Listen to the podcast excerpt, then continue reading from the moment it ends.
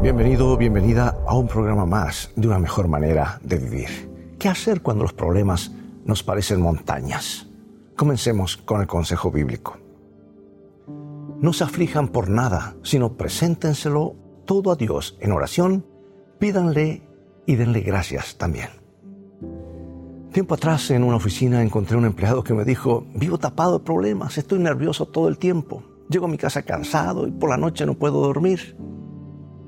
Bueno, este es el drama que viven muchísimos hombres y mujeres, tan aturdidos por sus cargas que bien podrían exclamar, los árboles no me dejan ver el bosque. Es decir, los mismos problemas que los envuelven no les permiten ver claramente en qué consisten y cómo se los puede resolver. Reconozcamos que la vida se nos torna agobiante o agradable según sea nuestra propia actitud mental. Si nos espaciamos en los inconvenientes, y en los pequeños reveses de cada día, podemos pensar que todo se nos hace insoportable.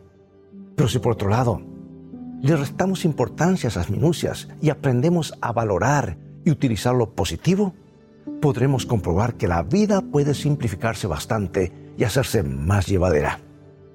Muchos, por decir así, se ahogan en un vaso de agua porque magnifican sus males, o bien porque tienen un espíritu tan pequeño que les cabe dentro de un vaso, por decir así, y allí se quedan sin poder respirar.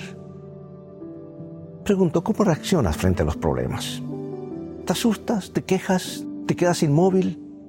¿O sabes cómo encararlos con valor? Dios no desea que ninguno de sus hijos viva aplastado bajo el peso de sus cargas. Él quiere que tú y yo gocemos de bienestar y de alegría.